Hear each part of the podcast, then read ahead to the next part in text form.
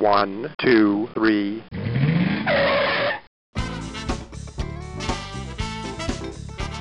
Bem-vindo, bem-vindo ao Paladar Distinto, seu podcast de gastronomia. E hoje eu tenho a honra de falar com o chefe Eudes, do restaurante Taioba. Tudo bem, Eudes? Tudo bom? Feliz de estar aqui, viu? Muito obrigado pelo convite. Nossa, que honra, hein, Eudes? Contar um pouquinho aí sua trajetória, falar do seu restaurante, né, do Taioba, dos seus projetos, né, de empreendedor social. Vai ser, vai ser incrível esse papo, viu? Muito obrigado, vamos lá. E aproveitando, eu disse, como que foi aí o início, né, da, da gastronomia? Como você ingressou? Como você foi parar aí na, no ramo da gastronomia? É muito engraçado, porque eu entrei para para gastronomia para ajudar a renda familiar da minha casa. Certo. Eu sou caiçara do litoral norte de São Paulo, é, sou caçula de 14, meus pais tiveram 14 filhos, morava num bananal, sem luz elétrica, e minha mãe tinha roça de café, roça de mandioca, secava peixe no varal, guardava as carnes na gordura do porco. Então minha mãe foi minha primeira referência assim na cozinha. Foi ela que me influenciou é, muito na cozinha. E aí comecei a trabalhar muito cedo é, num restaurante lavando louça mesmo. Não, não imaginei que ia me tornar chefe, né? Por isso que eu falo que essa profissão é uma ferramenta so social de transformação de pessoas, assim, formou a minha vida essa profissão. E aí comecei a trabalhar num restaurante chamado Restaurante do Neno em Boiçucanga. Eu tive o prazer de conhecer o chefe Luciano Bossegua, que tem casa de veraneio lá em Boiçucanga, e o Luciano ele ia comer muito nesse restaurante do Neno. Ele um dia me falou assim, ó, oh, eu vou te levar para São Paulo, você vai estagiar no Fazano. Olha só. É, pois é. Quando eu vim para São Paulo, eu nunca eu nunca tinha ido. Eu não tinha nem roupa de São Paulo, sabe? Eu e o primeiro estágio logo no Fazano, assim. O Luciano Bossegui foi o primeiro anjo aí da minha vida na gastronomia. E aí quando eu cheguei no Fazano, vi aquela cozinha profissional incrível, aqueles ingredientes, foie gras, né, de sépia, trufas. Eu falei, é isso que eu quero para minha vida, eu quero ser cozinheiro. E aí não parei mais de estudar. Nossa, que trajetória, né? Até eu tava vendo umas entrevistas, né? Sua mãe era incrível, assim, né? Até dos pescados, né? Eu diz assim, como ela conservava os peixes, né? Assim, os produtos, né? Coisas milenares, assim, técnicas, né? A comunidade caiçara é, lá do litoral é muito rica em cultura culturas e tradições, né? O povo ca caiçara vive do que o mar e a Mata Atlântica dá para ele. E minha mãe fazia, secava peixe no varal, porque não tinha luz elétrica. A única forma de conservar esse peixe para comer dois, três meses é, é sando. Eu aprendi tudo com ela. Eu sou muito orgulhoso dos meus pais, assim. Eu sou muito orgulhoso da minha infância caiçara no Sim. litoral muito simples, mas muito rica no meio da natureza, né? Com certeza, com certeza. E depois os estudos, né? Eu disse, estava vendo, poxa, aí você fez o curso do Senac, né? De Águas de São Pedro. Nossa, conta um pouquinho aí os estudos também. Logo que eu, logo que eu saí do Fazano, eu fui para o Senac no Grande Hotel São Pedro, que é um curso de cozinheiro básico, assim, é você trabalha, você trabalha e estuda e troca troca seu estudo por trabalho. morava em alojamento lá, foram seis meses de um cozinheiro básico, assim, eu não tinha grana para fazer o curso de chefe, mas foi Sim. super importante que me deu todas as bases, né? Porque um bom cozinheiro tem que ter base, né? né? Tem que começar lá é, limpando peixe, desossando, torneando batata, sabendo preparar um bom caldo. Esse, eu respeito esses cozinheiros que têm base, sabe?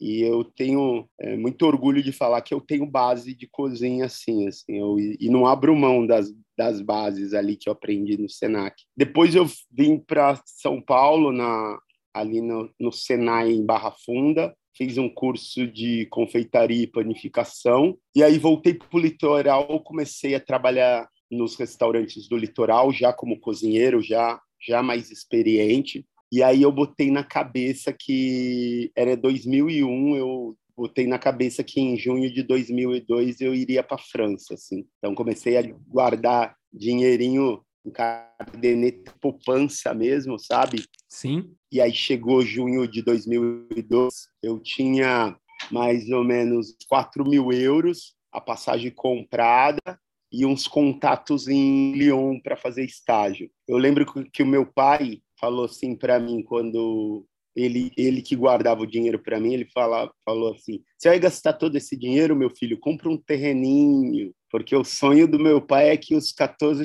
filhos tivesse sua casinha própria, sabe? Sim. Aí eu falei, eu vou ter que desobedecer meu pai dessa vez. não, não comprei o terreno, fui para França. Nossa, que demais. E lá você fez o curso de, de confeitaria e de peixes também? O, o Cordon Bleu foi só foi só dois módulos assim, era, era muito caro, é, era muito caro, eu não conseguia. Primeiro eu fui para Lyon. Tá. Aí Lyon, primeiro eu fui para Lyon, estagiei em três restaurantes em Lyon consegui até um estágio remunerados, né? Os três restaurantes que eu que eu trabalhei, que eu estagiei, os três contratassem com papel assim. Eu já era tipo assim muito safo que eu falava assim, não, não vim aqui para isso, eu vim aqui para estudar, eu não posso ficar em um restaurante só. E aí eu quando eu estava com esses estágios era remunerado, aproveitei esse dinheiro e fui para Paris. E aí fiz dois módulos no Cordon Bleu só por aquele o sonho de ir na, na escola, né? Escola tão tão importante para a gastronomia mundial. E mas foram só dois foram, foram só dois módulos. Mas o mais legal que eu quero falar de, de Lyon, da minha passagem em Lyon, que eu fiquei na casa de um amigo que era professor de línguas de uma universidade chamada Lyon 2. E os amigos dele eram espanhóis, italianos, eh, portugueses, todos professores que davam aula nessa universidade. Olha. E aos finais de semana eles se encontravam, eu ia junto para é, fazer um churrasco, tomar vinho. E depois de tomar todas, depois de ficarem embriagados de vinho, eles começavam a brigar por conta de produto, assim, brigar por conta de ingrediente. O Pinot Noir da Borgonha é melhor que o Sangiovese da Toscana, porque esse queijo é melhor que esse queijo, porque esse presunto é melhor que esse presunto. E aí, é, e aí a conversa ficava calorosa, sabe? E aí falava, caraca, um amigo brigando com o outro por conta de ingrediente do seu país. E aí eu ficava apaziguando, falei, meu, não fala assim, né? Eu ficava apaziguando. Sim. Mas na verdade, na verdade eles estavam brigando pelo seu ingrediente, pela sua cultura, é, a unhas e dentes ali, né? E foi ali na França que me deu esse estalo assim, falar, pô, ninguém briga pela culinária caiçara, ninguém briga pelos ingredientes do litoral, é, porque eu caiçara, quando eu era criança, criança os, os moleques que vinham de São Paulo, caiçara de bermuda, sem camisa, descalço, né? É, livre ali na praia, e os moleques vinham de camisetinha polo, tênis, meia, né? Os moleques de São Paulo, que tinha casa de veraneio. E ele me chamava de caiçara de forma bem ativa, assim, né? Então, é, o caiçara era o pobre da praia. A, o caiçara cheira peixe. Sabe por que essa história de cheira peixe? Porque a minha mãe, a minha mãe tinha um varal de peixe que ela secava lá em casa, né? Sim. E a mesmo varal que ela pendurava o peixe, ela colocava as, as nossas camisetas. Por isso Puxa. que a gente ia achando, já existia um bullying. Sacanagem. colaborava, meu.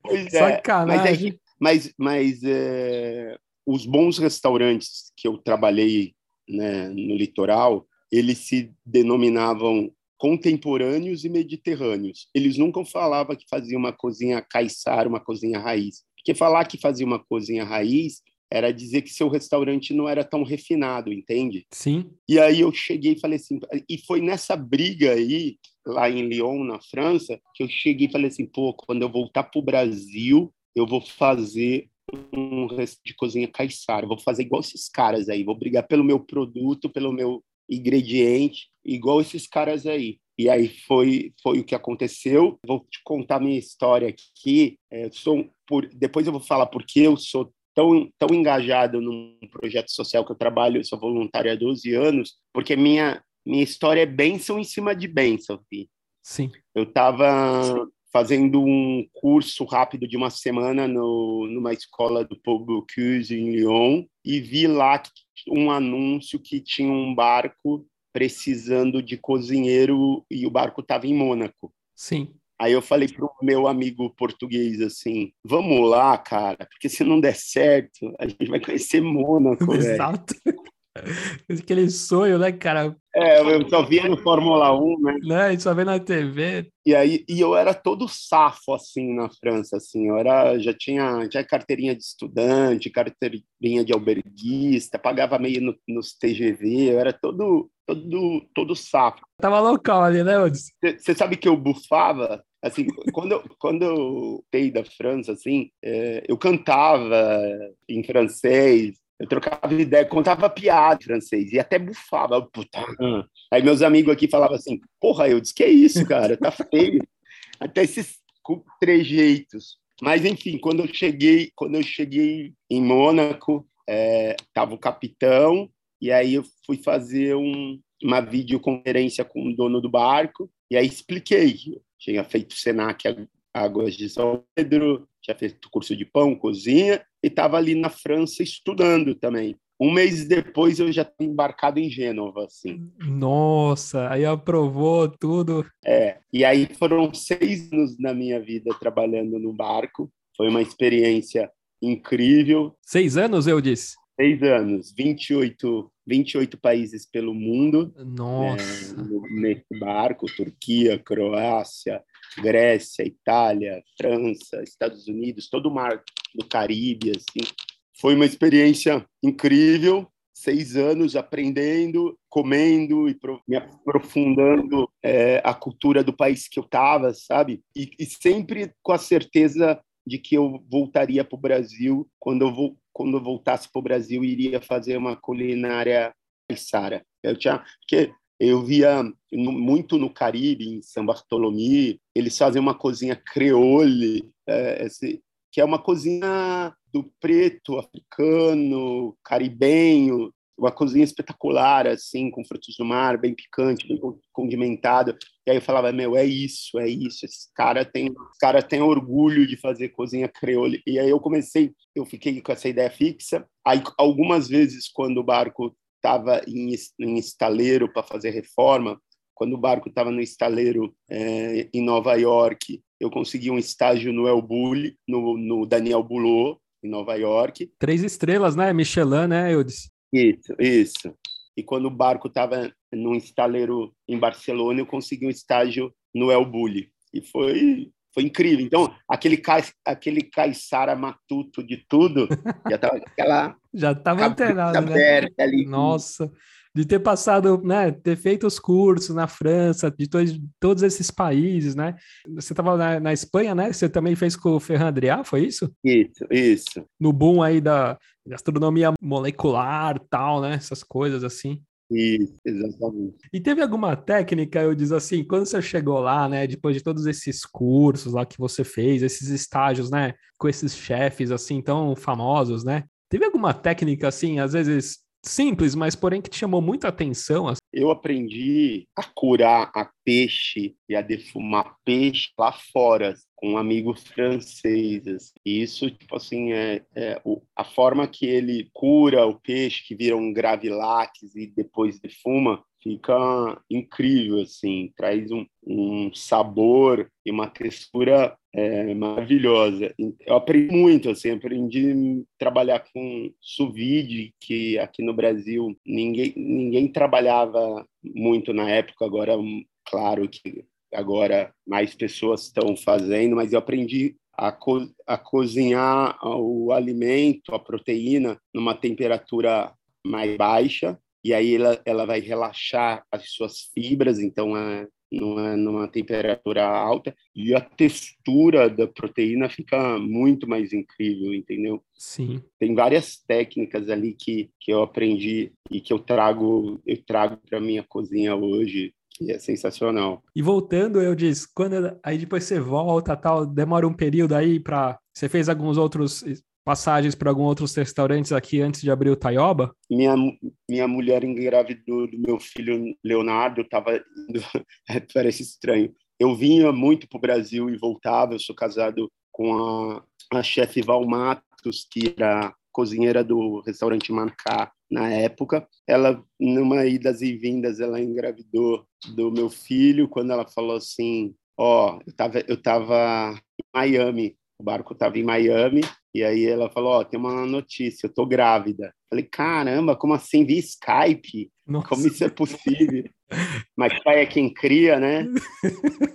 pai é quem cria, o Leonardo é meu. E aí, e aí quando, quando ela falou para mim que estava grávida, aí, aí já não fazia mais sentido. Esse, esse trampo foi incrível, é, aprendi um monte, foi super importante, mas quando tem filho na parada, a gente tem que se dedicar ao nosso filho. Então, eu agradeci muito ao meu patrão pela oportunidade, mas aí resolvi voltar para o Brasil e resolvi fazer a co minha cozinha caiçara. Eu trabalhei no Manacá com uma, com uma moça chamada Júlia, que ela estava muito afim de abrir um restaurante na praia de Maresias, e aí eu e me chamou, eu tinha, tinha acabado de, de vir voltar para o Brasil para morar de vez, e aí ele, e ela falou assim, vamos abrir um restaurante? Eu falei, só se for de cozinha caiçara. Tudo que a minha mãe fazia para mim quando eu era criança, só que com técnica, porque eu estudei para isso. E aí eu abri esse restaurante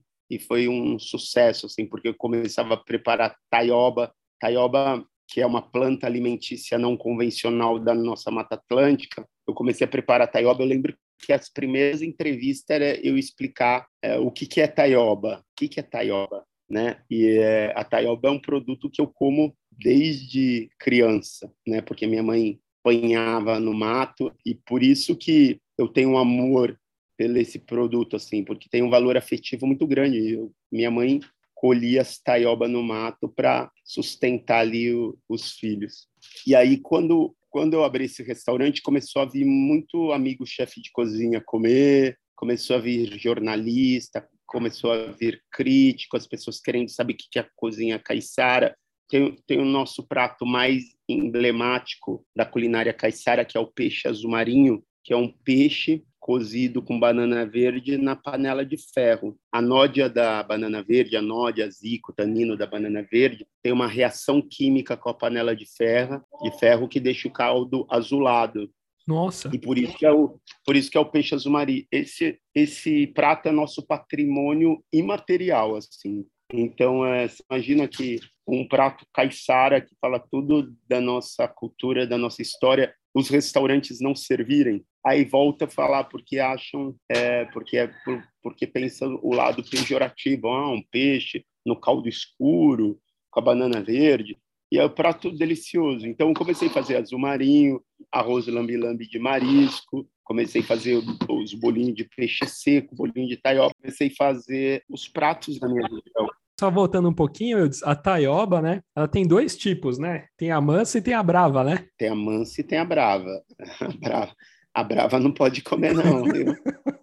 Lá no meu restaurante não corre o risco de comer, não, porque eu, eu sei reconhecer a taioba a um quilômetro de distância. É bem diferente, eu diz assim, olhando visualmente, ela é bem diferente? É diferente. Algumas da brava tem o talo mais roxo, roxeado, é diferente a textura também, algumas, porque tem diversos tipos de folhas muito parecidas. Então tem uma taioba que tem um talo roxo que não pode comer, tem uma que o talo dela não sai da abertura, sabe? Tem a tá. abertura da, da, das, quando a, quando o talo não sai da abertura, a folha é meio fechada, não pode comer. Tem textura de cor diferente, folhas muito parecidas, mas com cor diferente, com textura de folha diferente. Então tem que saber identificar. Mas hoje em dia tem muito no YouTube, assim, até eu acho que tem vídeo meu falando como identificar uma taioba. E você estava falando, né, desse, desse prato do peixe, né, que é o caldo fica azul, assim, pode ser feito com qualquer peixe, Eudes? É sempre bom um peixe que segure o cozimento, sabe? Cozimento, sempre tá.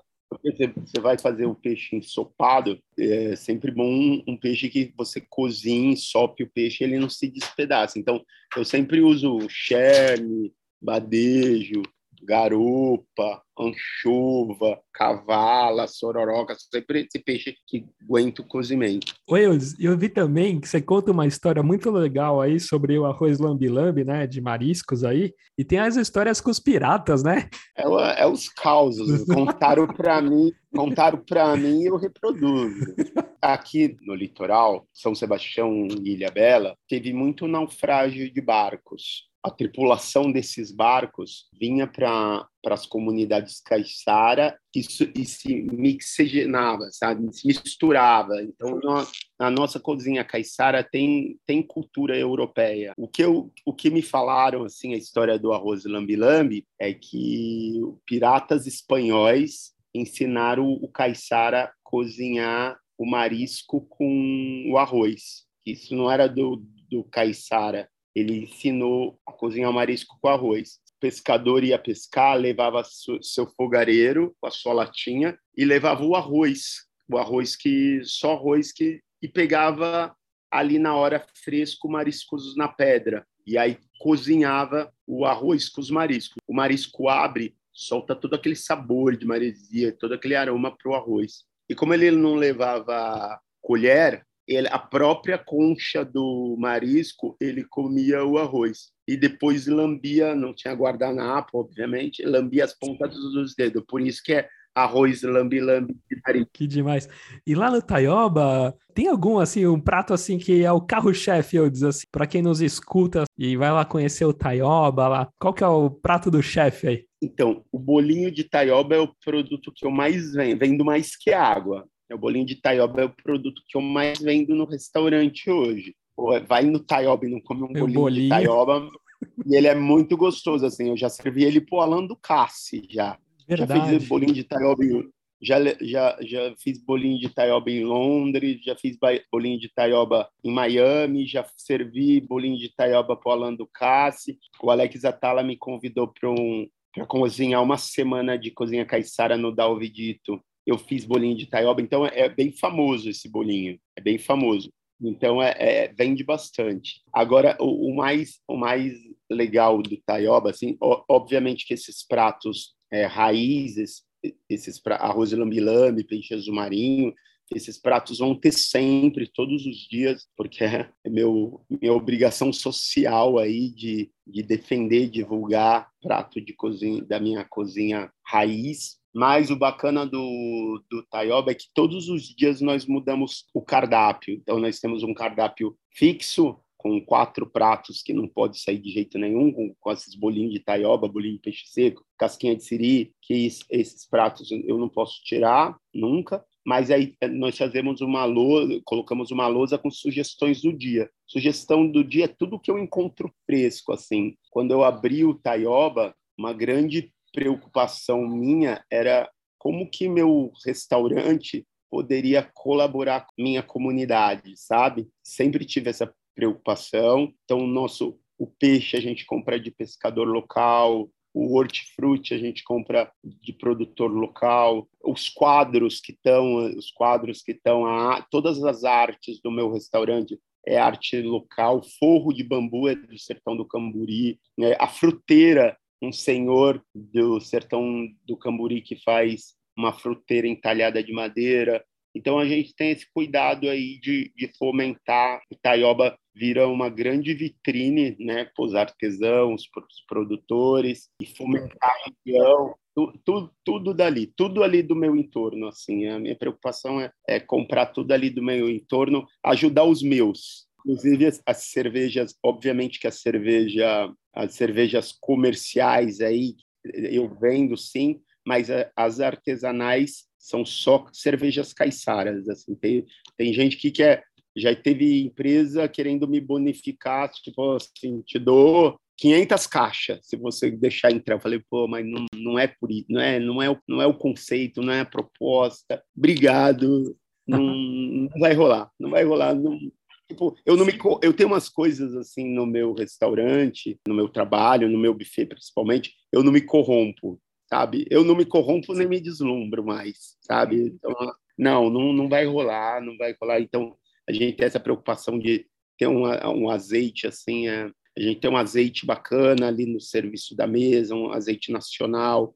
A gente tem uma preocupação de temos um café no interior de São Paulo, de Socorro, da Fazenda Sete Senhoras. Eu, eu tenho esse café e nunca que eu vou colocar um café comercial, né? Porque e o azeite também hoje a gente está com um azeite também nacional, porque quem coloca um azeite comercial na mesa cara não teve trabalho nenhum de pesquisa, né? Com certeza. Foi cômodo ali, né? Sim. Quem colocou um, um, quem coloca um café comercial que está encapsulado ali mais de um ano, o cara não teve trabalho nenhum, ele só comprou o café. Então, a gente tem ali um trabalhozinho assim de pesquisa, de estudo, antes de colocar um produto e não abrimos mão, mão ao produto do entorno. O café que eu uso é o Crio, que vem dessa fazenda de socorro, ele se chama Lagar H, um, um azeite do sul.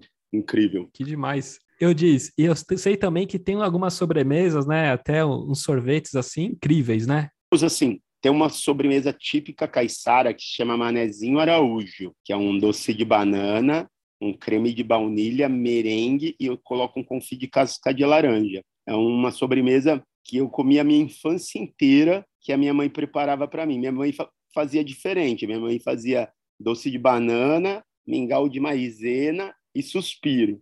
Aí Nossa. eu dei uma refinada no doce da mãe. Mas nós, é, nós temos lá sorvetes incríveis, porque tem uma confeiteira amiga, a Simone, que ela produz sorvetes deliciosos. Nós pensamos juntos sempre os sabores e aí ela é a minha principal fornecedora e a gente tem essa preocupação lá no Taiobi, no buffet, nunca servir um sorvete comercial, assim, um sorvete de marca aí que todo mundo conhece. Sempre vem o sorvete da confeitaria dela. Nossa, muito legal. E aí, eu disse, tem também um projeto que, poxa, bacana também, que é a parte de empreendedorismo social, né? Que você cuida bastante também, né? Eu nasci para isso, muito feliz ajudando o próximo. Eu nasci para trabalhar no terceiro setor, é, como eu contei minha história aqui, a gastronomia é ferramenta social de transformação, inclusão de pessoas a gastronomia transformou a minha vida e eu tenho que devolver a Deus, ao universo, à sociedade todas essas bênçãos. Então eu trabalho no projeto Buscapé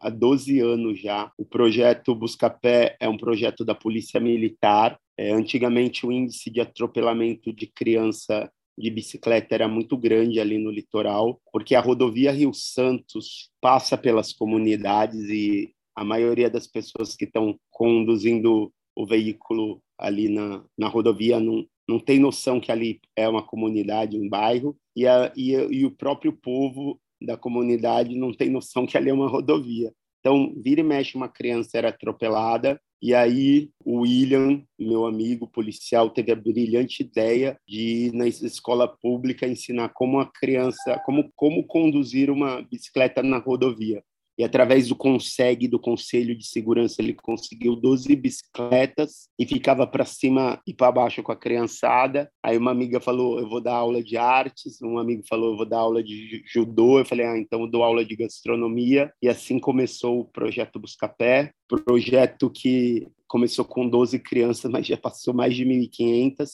Hoje nós atendemos lá 170 crianças em estado de vulnerabilidade, dando atividades extracurriculares como esportes, arte, música e gastronomia. E nós construímos um prédio lindo vendendo comida, cara.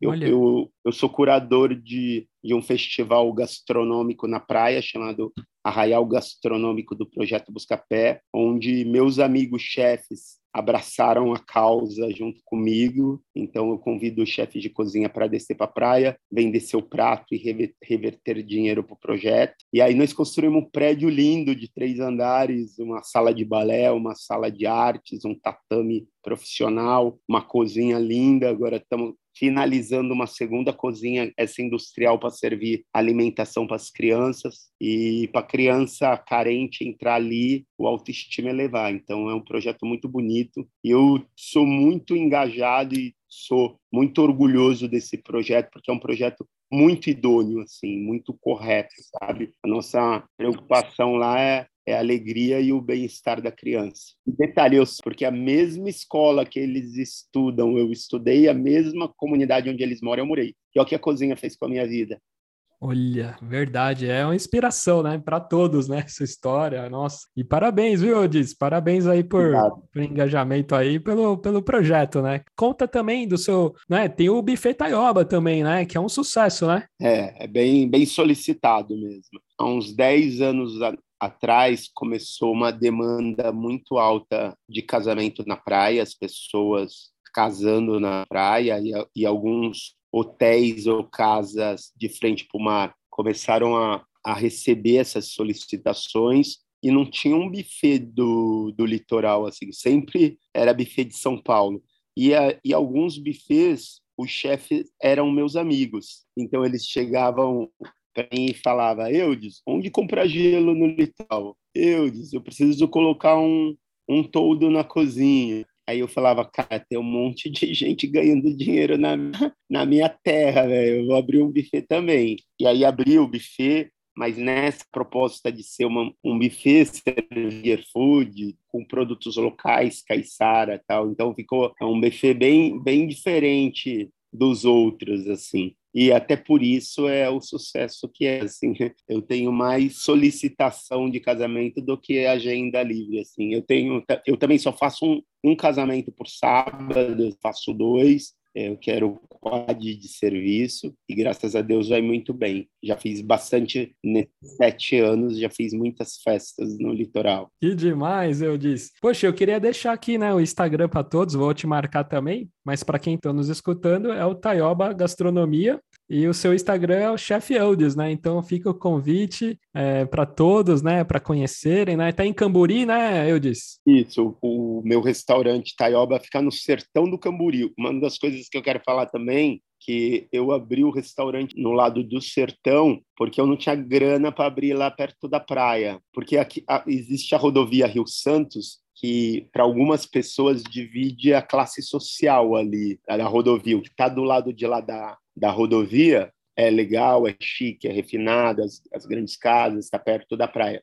O que está do lado de cada rodovia era nós que íamos lá para trabalhar. Então as pessoas começam, viam assim. Então todo mundo achava que eu era louco abrir um restaurante no sertão. Você é louco, eu abrir um restaurante no sertão. Tem dinheiro para abrir lá, o aluguel é muito caro. Comecei assim muito modesto, assim, é, comprei a, os equipamentos no galpão dos usados em São Paulo, sabe? É, servia feijão no ramecã, era tudo muito simples, assim. Hoje, o meu restaurante é referente, lá no sertão é referente. Hoje eu já tenho um dinheirinho para ir para praia, mas quem disse que eu quero? Cara, você tem que entrar no sertão, quer comer bem, tem que entrar no sertão. Mas que papo, viu? Gostaria de te agradecer muito aí, uma honra aí gravar Obrigado. contigo, conhecer cada vez mais aí seu, a sua gastronomia, né? Falar da gastronomia caiçara, dos seus projetos, dos seus pratos aí incríveis, viu? Muito obrigado, viu? Eu que agradeço. Obrigado pela oportunidade, obrigado pelo papo aí, obrigado por me escolher aí para bater um papo com você. Muito obrigado. Eu te espero lá no Taioba. Com certeza, com certeza. Farei uma visita. Um abração. Um abraço, fica com Deus. Grande abraço, viu? Tchau, tchau.